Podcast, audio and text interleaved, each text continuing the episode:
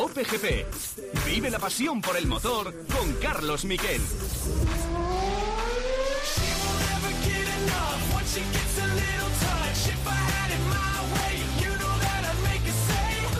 Hola, ¿qué tal? Buenas tardes, bienvenidos a Cope GP.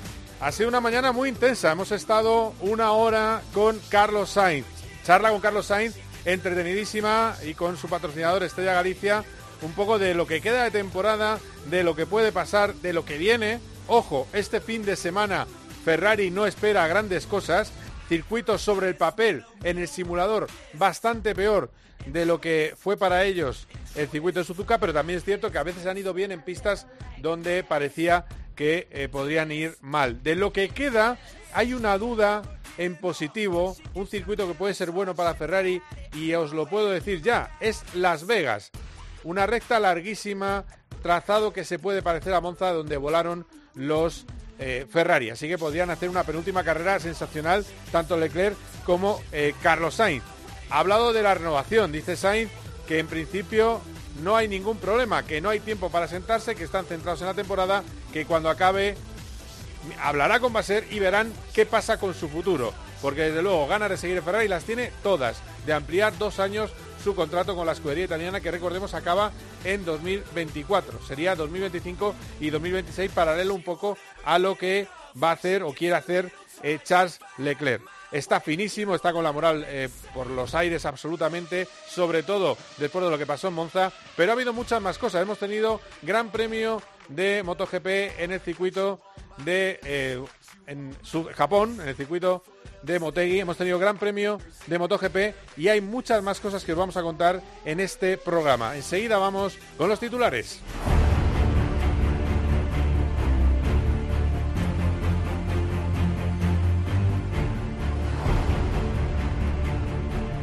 Lo primero, Carlos Sainz.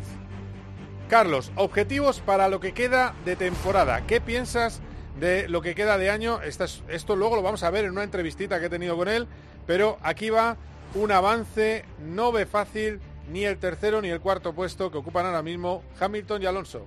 Eh, requeriría que tanto Hamilton como Fernando tuviesen varios ceros de aquí a final de temporada y no veo a los campeones del mundo haciendo muchos ceros, la verdad, con la experiencia que tiene.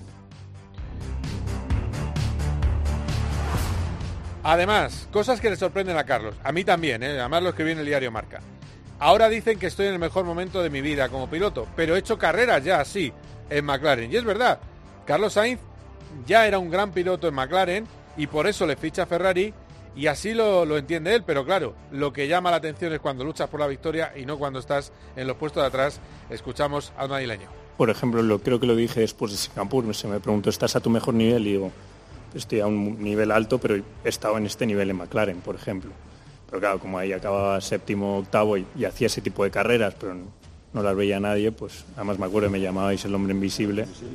Pues, pues dije, pues Ahora que lo veis, sí estoy a mi mejor nivel, pero que lo he estado también antes. O sea, he tenido este tipo de carreras, esta manera de correr, estas defensas, estos adelantamientos, los he tenido en otros momentos de mi carrera, pero era por hacer séptimo y, el podium raro de, Brasil o, Monza, ¿no? Pero sí, es, lo, lo, malo que tiene la Fórmula 1 es que si la ves para ver a los primeros, pero si vas séptimo octavo, pues hay unos pilotazos ahora mismo en la parrilla quedando un décimos que la gente no, no, valorará, pero hasta que esté en un coche bueno.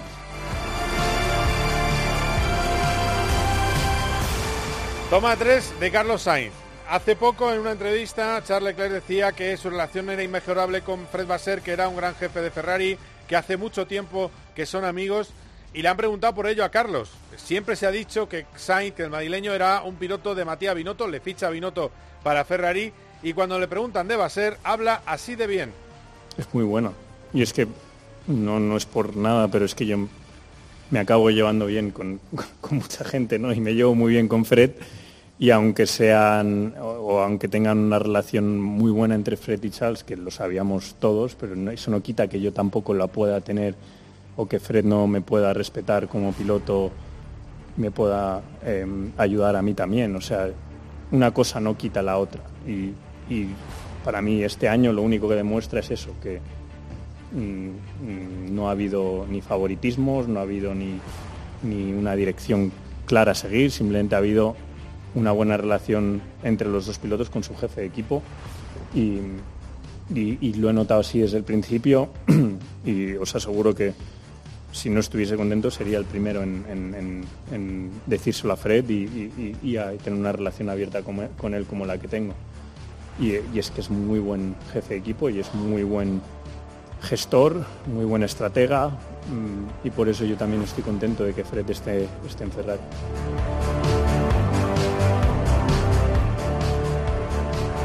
Qué listo es Carlos Sainz. ¿eh? Carlos Sainz eh, sabe lo que tiene que decir en cada momento y no le vas a pillar en un renuncio. Y el que sabe lo que está haciendo en el Mundial de MotoGP es Jorge Martín. Victoria asombrosa, también embojado en ese Gran Premio de Japón. En Motegi, en la casa de Honda, una victoria incontestable. A 1,4 segundos terminó Bañaya. Eso sí, una carrera interruptus porque hubo dos banderas rojas y después de la segunda bandera roja ya se intentó reanudar, pero la pista estaba impracticable. En el final, primero Jorge Martín, segundo Bañaya, tercero Mar Márquez, cuarto Bezequi, quinto Alex Espargaró, sexto Miller, séptimo Augusto Fernández, octavo Dillan Antonio, noveno Raúl Fernández, décimo Fabio Cuartararo. En el campeonato, Jorge Martín está ya a solo tres puntos de Peco Bañaya. Bañaya sigue aguantando en el podio, pero viene muy fuerte el piloto de San Sebastián de los Reyes y eh, esto es lo que decía Jorge Martín de cómo había sido su victoria. Lo pensaba en la moto, digo, da igual, digo, lo que tengo que ser será, hay que intentar ganar, Peco iba segundo, eh, pero podía, estaba manteniendo bien la distancia, quería mantener, estaba no yendo a mi límite, porque sé que en agua cuando, buscas el límite directamente te caes. Y, nada, estaba, no sé cómo se dice palabra, pero estaba como obsesionado con, el día de hoy, sabía que iba a ser, que podía ser un, buen momento y, nada, eh, feliz, feliz y porque mi equipo también ha hecho un grandísimo trabajo y han aguantado esta presión. Además, Jorge Martín ha hablado de otras cosas interesantes, como ese mundial ¿Hay que pensar en los puntos o hay que pensar carrera a carrera? Bueno, pues en Dazón explica Jorge Martín a Izaskun Ruiz que hay que ir poco a poco, mantener lo que está haciendo hasta ahora, ganar podios, ganar podios. Escuchamos al madrileño. Queda muchísimo campeonato, pero está claro que la mentalidad es la misma, intentar disfrutar.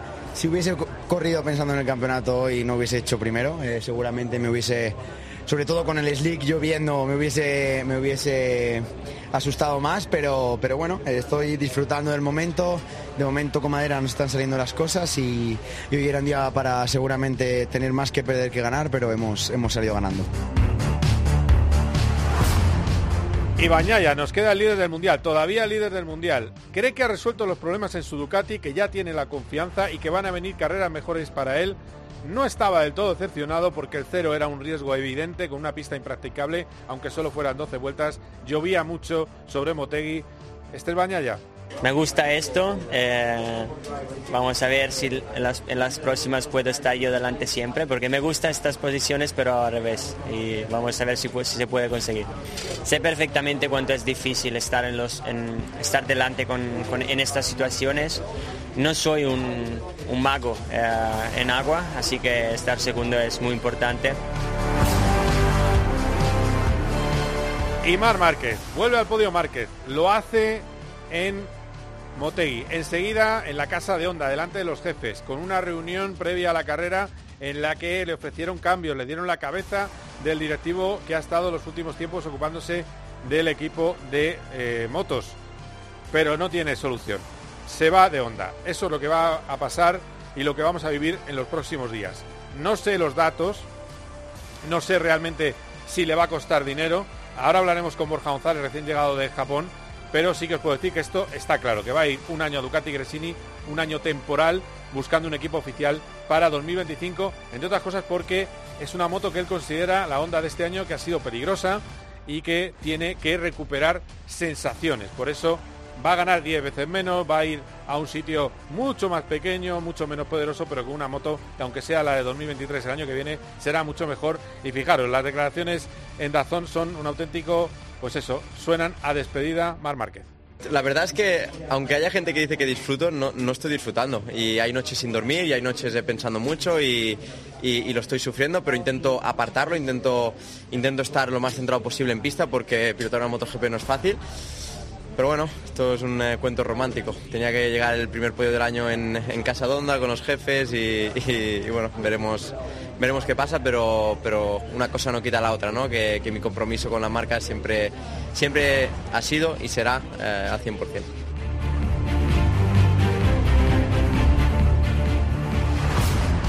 Por cierto, me han contado esta mañana em, una, una hipótesis más eh, que se ha publicado, eh, no, tampoco innovo nada, que sería que Mar Márquez que le renovara Honda y estuviera cedido en Ducati Gresini por si en 2025 la Honda es competitiva. Eso me lo han contado hoy, no sé si será verdad, no se ha hecho nunca en el Mundial de Motos, es algo muy futbolero, ceder a un piloto, ceder a una marca rival. Yo insisto confío más en que sea un adiós definitivo y en que sea eh, ese paso por Gresini, pero todo hacia KTM, que yo creo que es la última opción, pero todo es posible. Hay algunos detalles que se nos escapan, pero lo que es seguro es que se va a ir a Ducati Gresini. El formato es lo que todavía habrá que esperar, supongo que para esta semana no, para la siguiente, camino de Indonesia, habrá que esperar a ver cómo se va a hacer todo el caso de eh, Mar Márquez.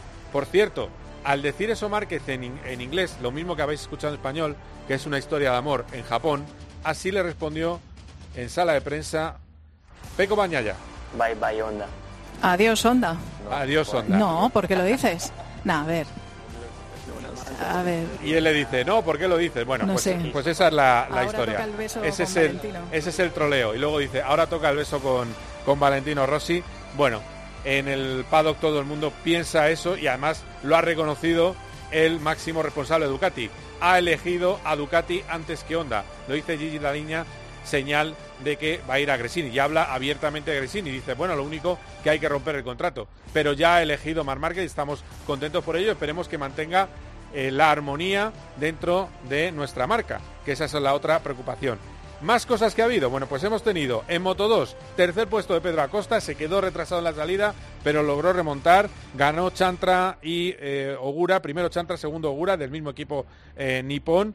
Eh, fueron los eh, dos primeros, cuarto Dixon, quinto Salak y en la undécima posición pues el gran rival en el campeonato que es Tony Arbolino de Pedro Acosta. Así que Pedro Acosta se puede ir una carrera a casa, seguiría siendo líder e incluso si marcara ceros Tony Arbolino, con dos carreras a casa. Es decir, ya tiene 50 puntos de ventaja en el campeonato. Puede haber campeón español en Moto 2 este año antes de lo que se cree, que podría llegar incluso antes de ir a la última carrera en Cheste. Y luego Moto 3, Masia, brillante Jaume Masia con un dominio absolutamente tremendo, triunfo del eh, piloto levantino por delante de Sasaki y de Dani Holgado, que son sus grandes rivales por el título. Así que en el campeonato Masia está primero con seis puntos de ventaja sobre Sasaki y pues nueve sobre Dani Holgado. Holgado está confiado en que las cosas vayan bien, dice que le gusta ser más perseguidor que perseguido.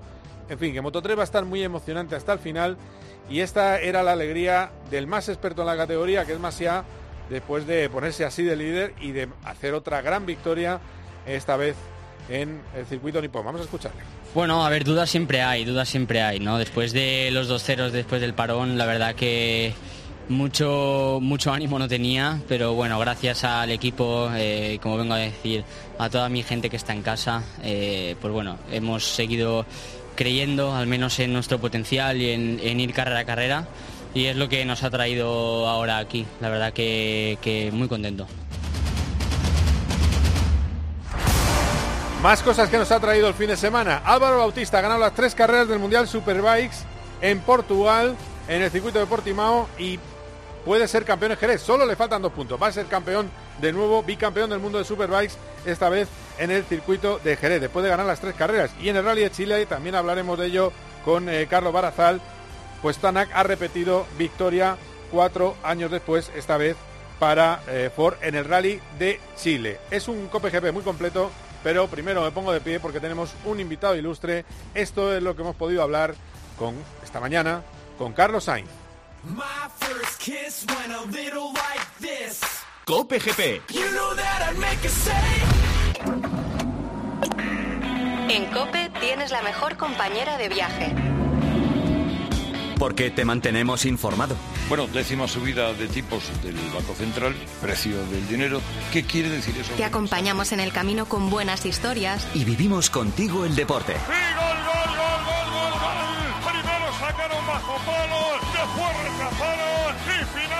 Y si tienes CarPlay o Android Auto, ya puedes instalar la app de Cope en la pantalla de tu vehículo.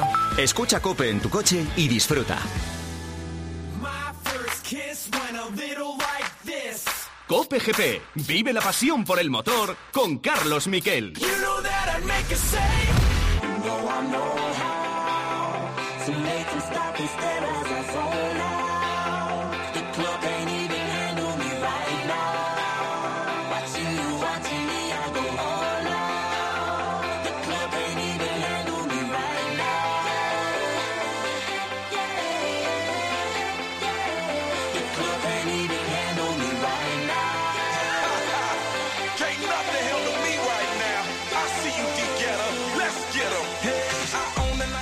Bueno, Carlos, quedan seis carreras para que termine el Mundial. ¿Cuál es tu objetivo? ¿El tercero o cuarto en el campeonato de pilotos? ¿Lograr algún podio o incluso alguna victoria en lo que queda de temporada? Mm, yo creo que acabar segundos en el Mundial de Constructores es el objetivo principal, sobre todo teniendo en cuenta que hemos sido capaces de recortarle bastantes puntos a Mercedes en las últimas carreras y eso yo creo para el equipo sería un buen boost de motivación antes de, de que empiece la temporada del año que viene a nivel personal simplemente pues eh, conseguir resultados eh, positivos em, seguir en, el momento en el que estoy de sacarle el máximo rendimiento al coche. Y luego sobre todo si llega la oportunidad de, hacer algún podium o volver a conseguir alguna victoria pues estar ahí para, hacerlo. Pero con este coche la verdad que no sabemos si va a llegar no va a llegar o, si, si puede llegar o no. ¿No te molesta como piloto tener que estar sometido siempre a tu compañero de equipo si sales detrás en parrilla. Yo creo que el que sale eh, más retrasado en parrilla siempre en Ferrari se va al Averno con una estrategia peor que la de su compañero. ¿No, no te enfada? Bueno, cuando tu prioridad es Ferrari, no te queda otra que, que, acoplarte a la situación, ¿no? Y tanto Charles como yo sabemos que eh, nuestra prioridad y nuestro, nuestra forma de correr es poniendo a Ferrari siempre por delante y da la coincidencia pues que este año sinceramente tampoco es culpa de Ferrari, es que no hay mucha variedad de estrategia, no hay mucha variedad en la que un piloto se pueda salir de la, estrategia base, porque hay una estrategia que es la más rápida, en que normalmente es una o dos paradas y todo lo que hagas alrededor, que no sea eso te va a ir mal. así que te tienes que eh, respetar la, la, posibilidad que te ofrece la carrera estratégicamente y saber pues, que si hay el otro piloto del equipo por delante, pues que te va a tocar parar una vuelta más tarde que él, porque es la regla. ¿Te sientes suficientemente valorado? Y me explico. Eh, resulta que todos estamos de acuerdo en que Verstappen es su máquina, campeón del mundo, lo ha demostrado, perfecto. Ahora, el que es una bestia es Lando Norris para muchos, qué bien lo está haciendo Lando, y tú, bueno, le ganaste sin ningún problema en tus dos años en McLaren. ¿No te sientes de verdad eh, infravalorado? Mm, yo me siento valorado, sinceramente, pero no sé por qué decís que estoy infravalorado cuando estoy en Ferrari. O sea, es que si estoy en Ferrari es porque alguien me habrá valorado como piloto Ferrari, ¿no? Como para llegar a estar en la mejor escudería de la historia. pero no eres inglés. Bueno, pero eso, eso ya luego son mm, eh, más igual puntos de vista más subjetivos, ¿no? Pero la gente que a mí me importa, la gente que, que está en Fórmula 1 los otros pilotos, los jefes de equipo, yo creo que se me valora como, como se me tiene que valorar, ni, ni mejor ni peor. Yo creo que la gente en ese sentido, cuando llega a ser puro trabajo y puro performance, sabe valorar a cada uno sin, sin favoritismos. Y termino. ¿Por qué sonríes más? Jugando al golf, como te hemos visto felicísimo este fin de semana en la Ryder Cup de los famosos, con tu Handicap 9, disfrutando de los golpes junto a Djokovic y otros famosos y sin embargo estás tan serio en la Fórmula 1? Joder, buena pregunta. Pues soy muy poco showman yo en ese sentido, pero lo del golf no lo sé. Yo en el golf juego cabreado también, sobre todo cuando juego mal. Pero bueno, yo me lo tomo más con filosofía porque sé que no, he nacido para el golf, he nacido para conducir. Por eso cuando en, un circuito cuando no lo hago bien digo, mm, soy mejor que eso. Y ahí me cabreo. Al golf digo, bueno, soy un paquete y ya está.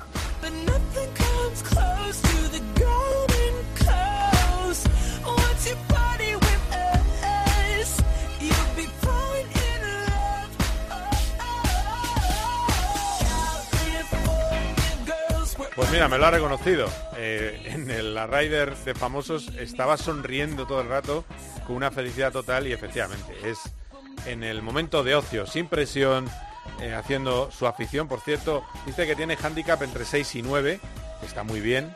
Lo que pasa que, bueno, Djokovic es handicap 3 y, tiene un poco mejor nivel, pero bueno, dio algún golpe realmente, realmente bueno y además, bueno, le, lo retransmitieron, en fin, eh, se lo pasó muy bien en ese partido de famosos previo a la Ryder.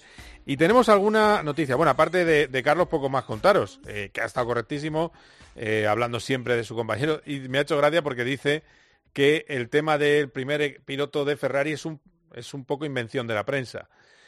Bueno, las estrategias no siempre son las mejores, sobre todo para Carlos Sainz.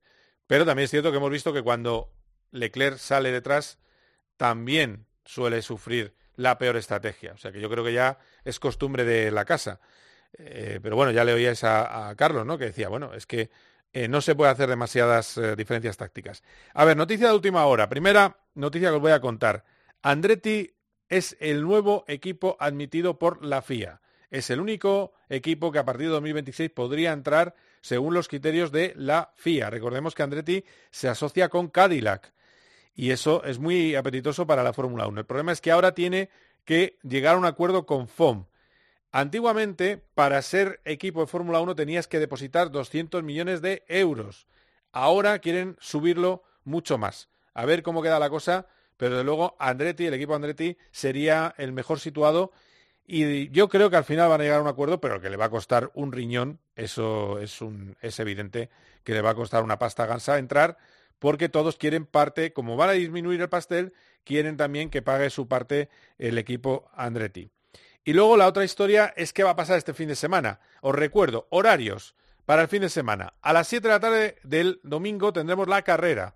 El sprint será a las siete y media del eh, sábado, la carrera al sprint, y tendremos la calificación al sprint a las 3 de la tarde. El sábado se puede proclamar ya campeón Max Verstappen. Solo hay tres puntitos, nada más. Solo necesita un sexto en la carrera al sprint para ser campeón. Y además tendría antes de eso, a las 3, habremos visto la calificación del sprint.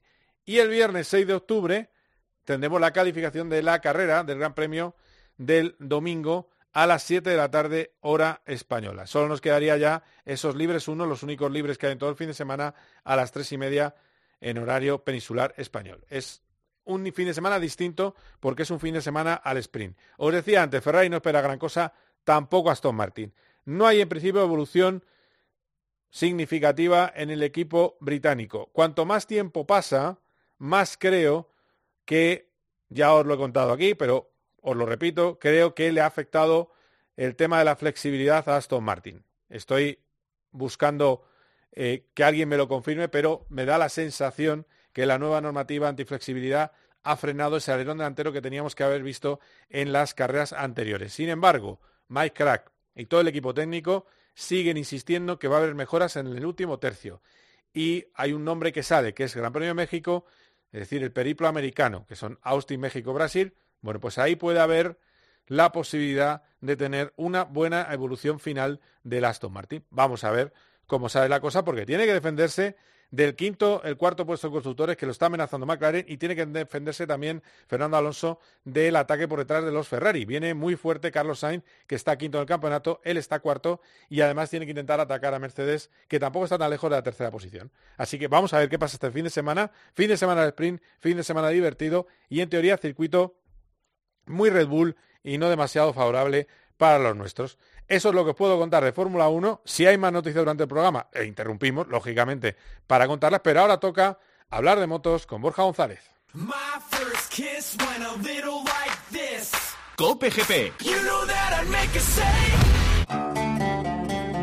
En la noche, la radio deportiva tiene un referente. ¿Dónde está esta hora la noticia? ¿Dónde está el Barça? ¿Dónde está el Real Madrid? Aunque supongo que el Real Madrid pues ya camino de su casa prácticamente. Vestuario del Barça, ¿qué tal Albert? Muy buenas. Bueno, pues el Barça celebrando aquí en los vomitorios. Escucha a Juanma Castaño en el partidazo de Cope. De lunes a viernes, desde las once y media de la noche. Un año más, el número uno del deporte.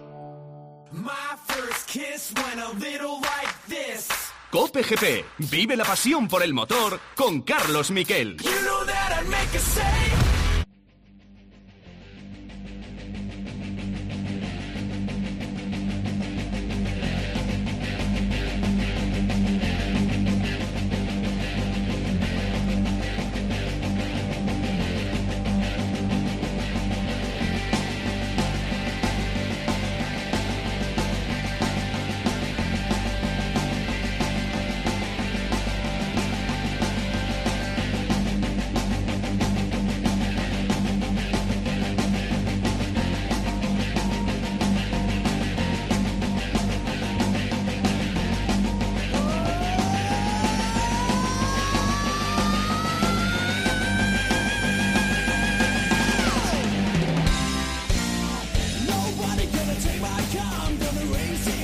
Escucháis la guitarra, escucháis el eh, ritmo rock.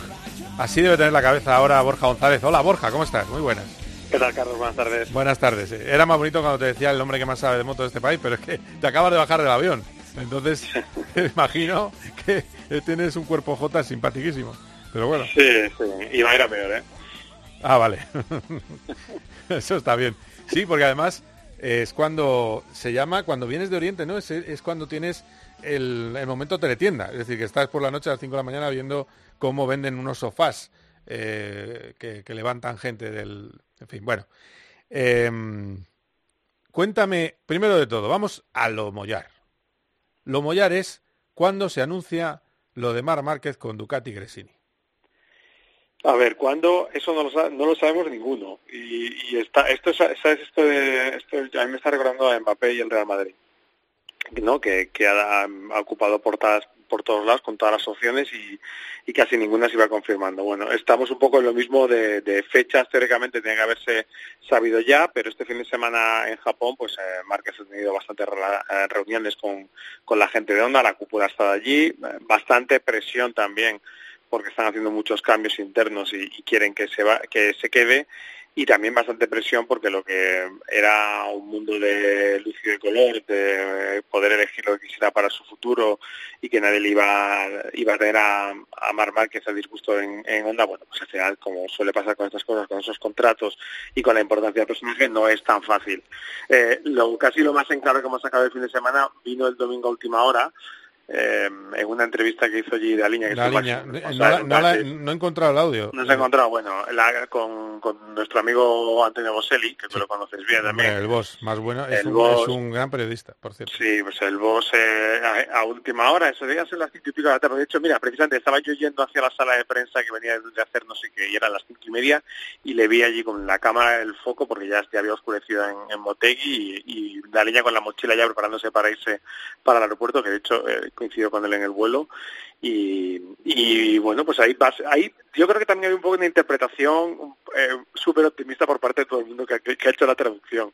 Porque yo creo que básicamente lo que ha hecho Daliña que digamos si podemos decir como novedad es confirmar que Márquez quiere irse a Ducati y que y que no le importa irse con, con una Ducati de, o sea quiere tanto irse a Ducati que no le importa irse con una Ducati no oficial. Ese es un poco lo que el mensaje que ha transmitido Daliña además de decir una cosa que ya había dicho otro de los jefes de Ducati, Pablo Chavati, que es que, bueno, pues que tratarán de solucionar el, el encaje de Márquez en el caso de que llegue, eh, como puedan, de la mejor manera posible, que es un mensaje que yo siempre he interpretado y creo que no equivocadamente, eh, en el sentido de que a la, a la marca no le apetece demasiado que Márquez llegue para revolver el gallinero, un gallinero que le funciona muy bien, está todo eh, súper engrasado, es verdad que se están jugando título dos pilotos, pero bueno, con bastante placidez podemos decirlo, sin que nadie esté pensando ahora mismo pues en biscotos o en, en que la fábrica esté haciendo nada raro ni que no esté ayudando a Martín aunque esté en un equipo satélite eh, y además de tener a pilotos pues como Bezeki haciendo resultados eh,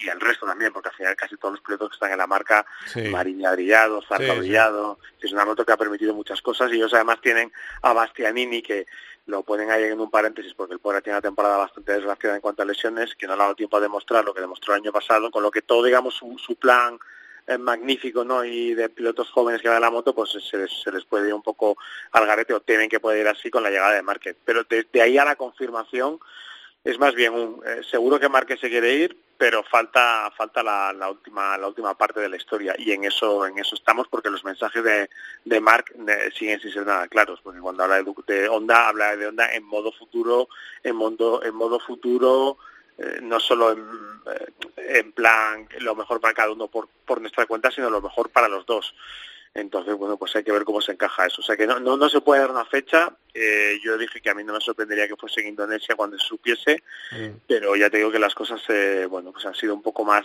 han ido, han ido un poco más atrancadas este fin de semana de lo que Mark eh, prevía, porque de hecho, por eso nos dijo que entre India y Japón sí iba a saber lo que, lo que iba a hacer.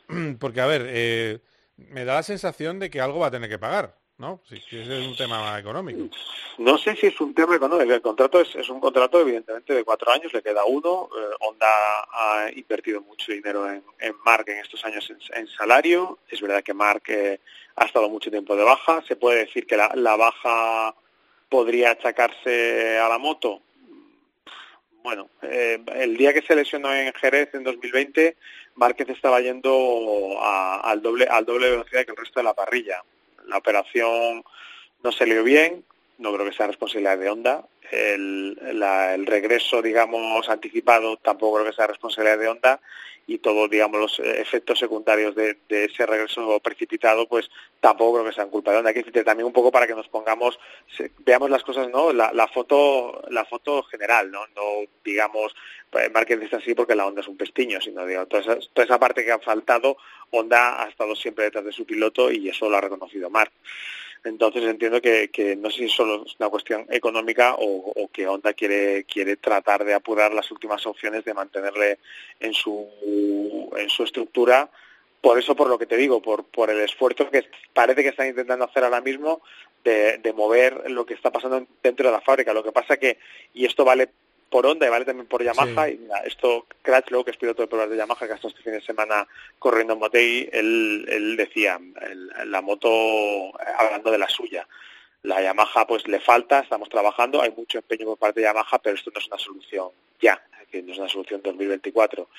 Y en el caso de Mark, creo que hay una hay una prisa en ese sentido. El tiene 30, cumplirá 31 eh, antes de que empiece el Mundial del año que viene y no siente que tenga tanto tiempo como para poder estar sufriendo dos años para desarrollar una moto eh, y esperando a ver qué sale para ver si puede ser competitivo. Quiere ser competitivo ya y yo creo que por ahí vienen la, las prisas de, de su plan. A ver, eh, yo de todas maneras, a ver, yo tengo información de, de hoy eh, que bueno, no aporta grandísima cosa, ¿vale? Porque todo el mundo eh, eh, pero yo, que escúchame, yo no me tiro pistos como otros, he hablado con gente que está en el tema, ¿eh? o sea, quiero decir, que no, no, no, no tengo tendencia yo a inventarme cosas, ¿vale? Tú lo sabes.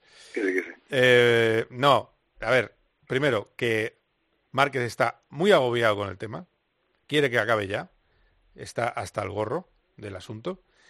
Y luego, la segunda historia, que yo se lo leí a Mel hace unos días en el AS, y decía, ¿esto cómo va a ser?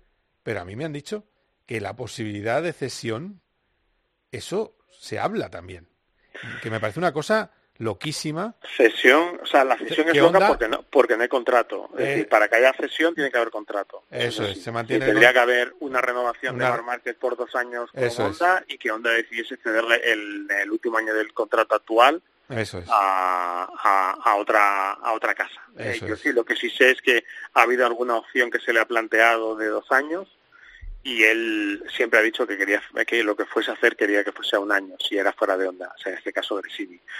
Eh, eh, sí es verdad que lo comentamos, que era una, idea una, un poco loca, pero más, más, que nada porque tiene, necesita un paso anterior. Pero es verdad que mi impresión es que el encaje es más complicado de lo que parece en todos los sentidos y al ser más complicado, pues esto es una opción complicada, es decir, firmo contigo 2025-2026, me dejáis que respire en 2024 y en 2025 me reincorporo al proyecto confiando en vuestra palabra. Bueno, es una, una opción de, de, un año de diversión para, para dos años de, de apuesta posterior a, a, que, a que la historia haya salido en este tiempo. Lo que hace claro, eh, ahí hay otra cosa y es y, y, quién es el que se sube a esa moto y quién es el que va a estar desarrollando la moto, porque ahora mismo el plantel es Johan Zarco y Nakagami en el equipo del ECR, Joan Mir, que está capacitado, ya hemos visto que, que, que ha dado un paso en su, sí. en su rendimiento, no sé quién... Sí, se hablaría la- de subir a un Lecuona, de subir a Iker Lecuona. Claro, pero bueno, el- un plan para Iker Lecuona un año para que luego le devuelva el sitio a Mar Márquez, bueno, Sí que es un poco raro todo. Yo- yo- yo- yo- también es un poco efectivamente. No Aunque también es cierto, te digo, eh, que la moto de Superbikes no, no está a un nivel alto ahora mismo como para que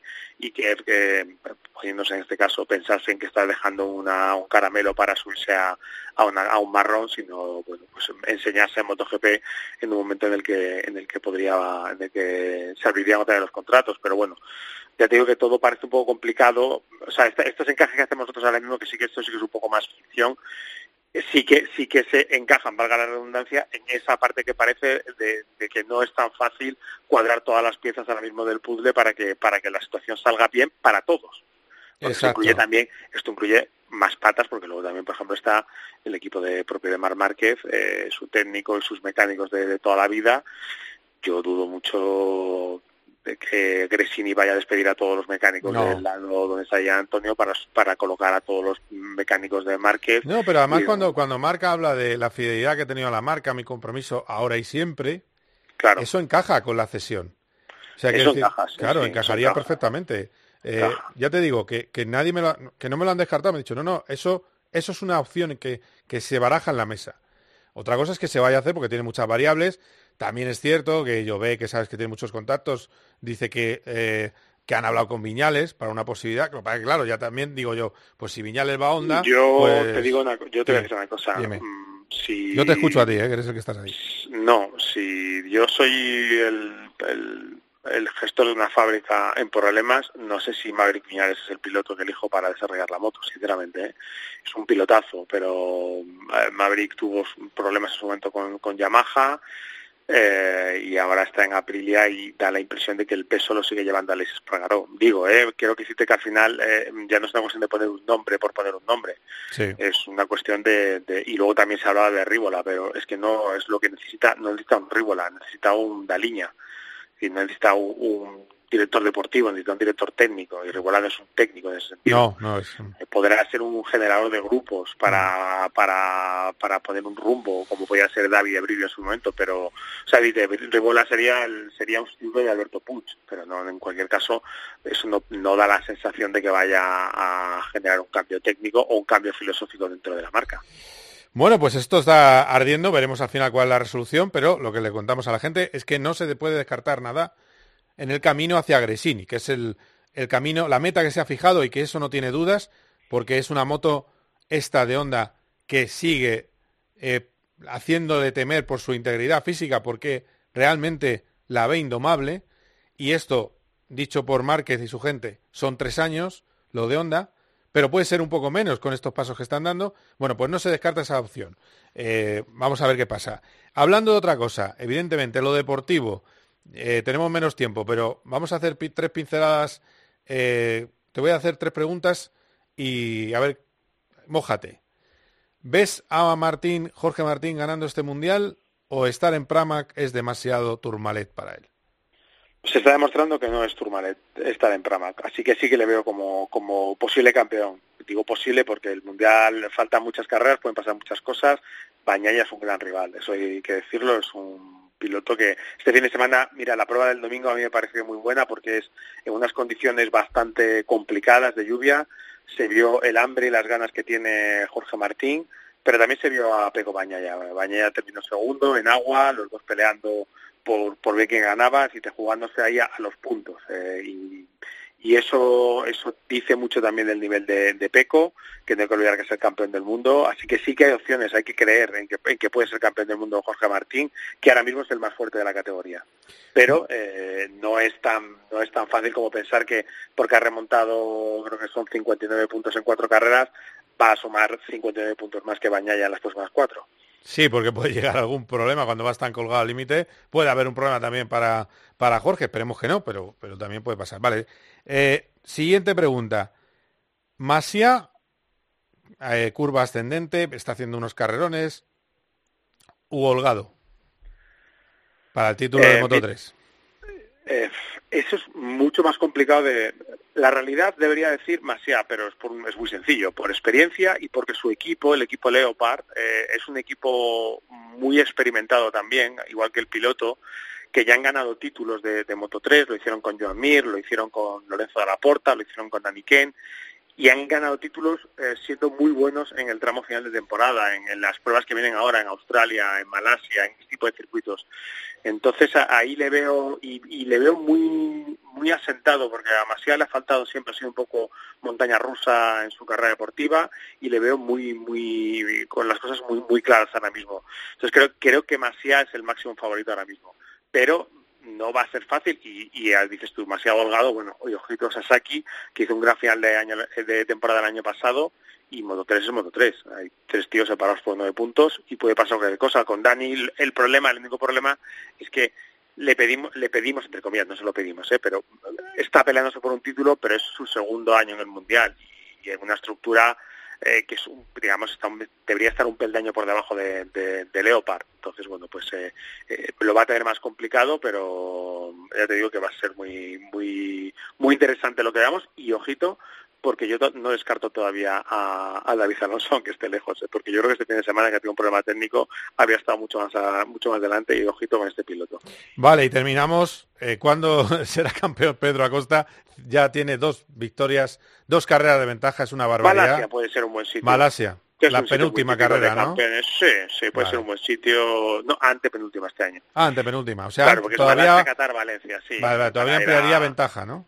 Sí, sí, le quedan, tiene Indonesia y Australia y Tailandia para, para coger 75 puntos de ventaja con los que salir de Malasia o con los que llegar a Malasia. Y yo creo que sí, puede ser Malasia, pero podría ser perfectamente Tailandia también. Y yo creo que, es que aparte, no, no, tiene rival, y cuando digo no tiene rival no quiere decir que no sean pilotos buenos, es que, es que este fin de semana ha ganado Chantra, pero otro fin de semana el que está peleando delante es Alonso López, y otro fin de semana es otro, y el de más allá, y el que está siempre es él, y esa es, la, la, clave. No solo es el más rápido, sino que siempre está delante y, y, no tiene un rival sólido que le esté martilleando. Era Arbolino y Arbolino se ha desinflado con lo cual eh, ya solo puede perder el título. Pero esto creo que lo llevo, lo llevo diciendo desde hacía Sí, hace tiempo. 11, 11 de 14 podios. Es una barbaridad lo de, lo de, Pedro lo de Pedro Acosta esta temporada. Bueno, pues en dos semanas más. Mandalika, Indonesia y ahí estarás para contarlo. Ojito, ojito ese triplete que, que, al que se sumará seguro el, el, el título de Álvaro Bautista. Es verdad, Álvaro Bautista que final tiene... de, final de mes, final de mes le queda Jerez en casa, precioso. Tiene en dos semanas, sí, igual. no, no, no, no, a final del mes que viene, del mes de octubre. Ah, final de octubre, vale, vale. Sí, sí, tienen que esperar bastante, pero ha hecho triplete este fin de semana. Sí, lo hemos dicho, sí, sí. En y, y lo tiene ya prácticamente hecho. Es muy probable que salga campeón ya directamente en la primera, de la primera carrera de de Jerez y este fin de semana pues ha hecho campeón de constructores a Ducati y él ha conseguido convertirse en el piloto de la historia de Ducati con más victorias en su 55 victorias, ahí le tenemos, sí, eh, es una pasada. Igual a, Fogarty. Ah, no, adelanta, adelanta a, Fogarty. Ah, ya son 56, vale, vale, 55. Creo que, no, o sea, no sé si es 55, 56 o 54, 55, pero vamos, adelantado a Fogarty. a Fogarty, muy bien. Y, y, está para hacer el para ser campeón del mundo con el número uno de la moto.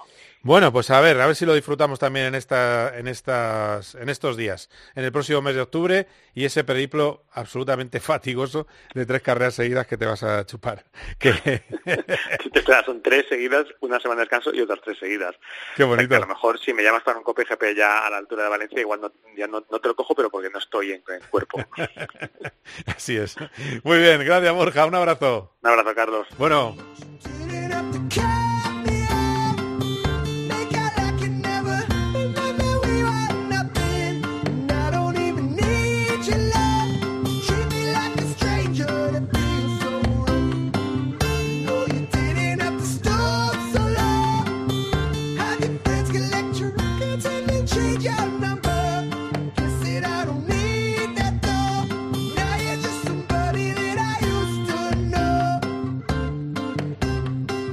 Bueno, lo dice la Biblia, los últimos serán los primeros y el último de este programa es Carlos Barzal con otras noticias y sobre todo con el Mundial de Rallys y alguna perla que nos guardará seguro.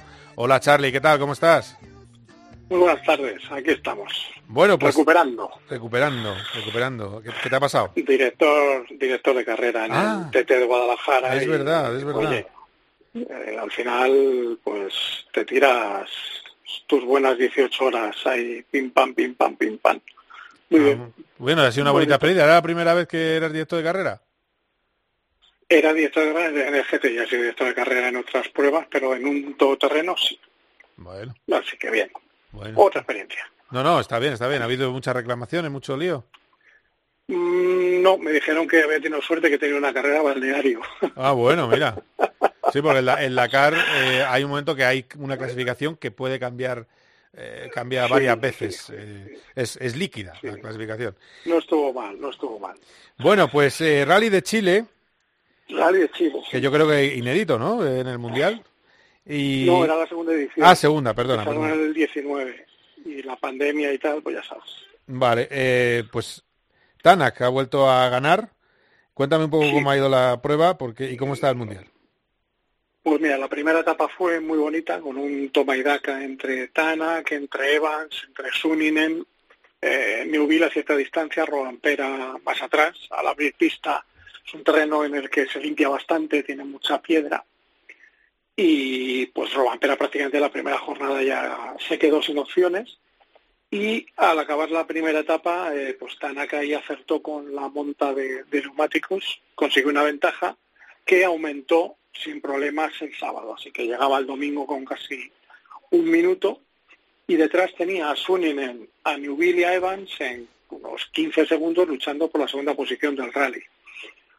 Eh, las posiciones parecían que estaban ya estancadas, que no iba a haber mayores cambios y se acercaba Newville a Suninen y en el penúltimo tramo, pues Suninen con unas como unas raíces de un árbol en el borde de, de una carretera se abrió un pelín más de lo que se podía y eh, rompió la suspensión delantera a dirección y se fue fuera. Bueno, habría abandonado allí en cualquier caso. Con lo cual, victoria de Tanak, Newville segundo, Evans tercero. En el Mundial, pues en el Mundial le ha recortado Evans a Robampera dos puntos, así que ahora el finés tiene 31 de ventaja. Por tanto, Buen colchón. si queda por delante, perdona, Qué buen colchón, digo. Sí, igual, eh, debería de ser de sobra. Decía que en Japón, Sí. en la próxima prueba, le vale con quedar por delante de Evans o que en caso de desastre de ambos o suyo, que Evans no sume más de un punto. Pues entonces empatarían a 30 y ya Evans no le podría no podría remontar porque es lo máximo que se puede sumar en, en una prueba, 25 y 5 de la super especial, de la Power Stage. Así que lo, lo tiene. Y el accidente de Suninen, bueno, el accidente, el incidente con el que pues no se contaba, pues eh, automáticamente le dio el título de marcas de constructores a Toyota, uno más. Ah, bueno. O sea que próximamente podemos tener campeón en, en el Mundial de, de rallies. ¿Alguna cosita más tiene? Probablemente Japón. Probablemente Japón. Sí, eh, de última hora, que no sé si lo has visto, eh, la FIA le ha dado Ah, sí, lo hemos comentado. Andretti. Andretti, sí, sí.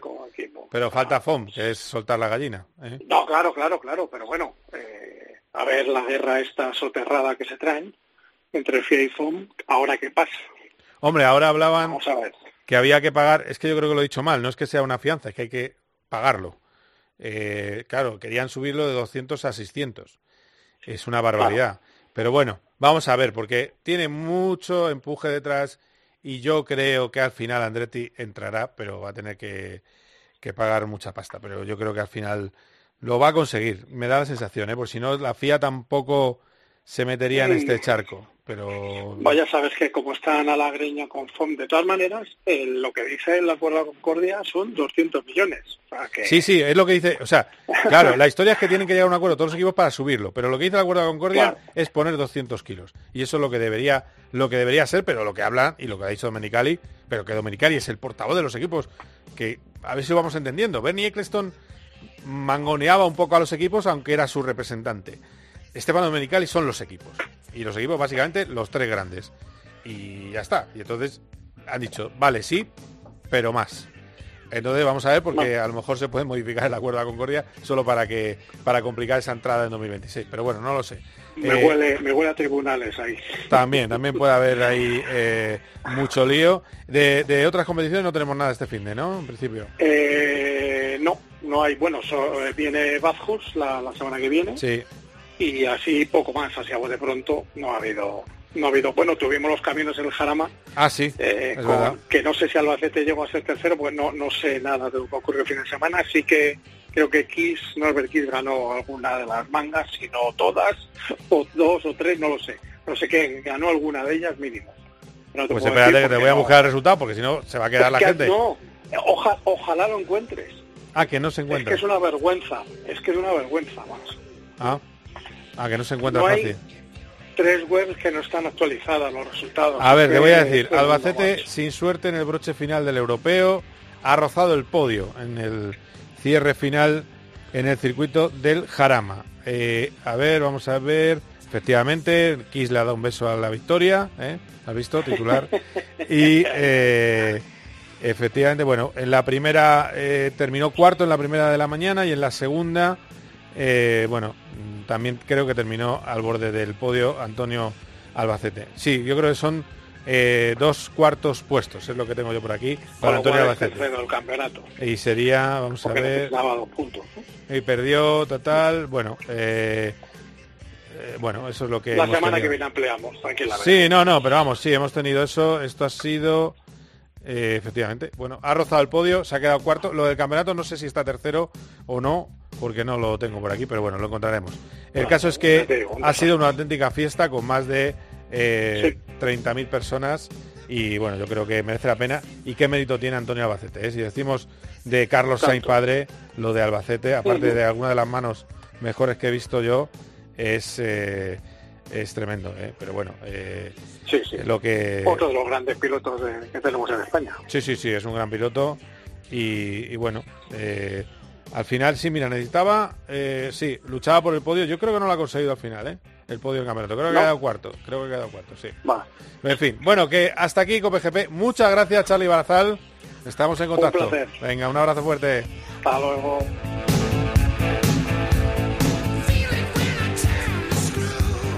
Bueno, nos vamos a Qatar. En Qatar veremos un circuito de los hay cambiado con muchas eh, zonas VIP, muchas más zonas VIP con eh, más tribuna, 40.000 personas podrán estar en las gradas y muy remozado para albergar su segunda carrera de Fórmula 1. La primera vez fue podio español, acabó tercero Fernando Alonso, a ver si se puede repetir esta temporada en, esa, en ese Gran Premio de Qatar, en el circuito de SAI, que viviremos aquí como siempre en tiempo de juego. Hasta entonces, adiós.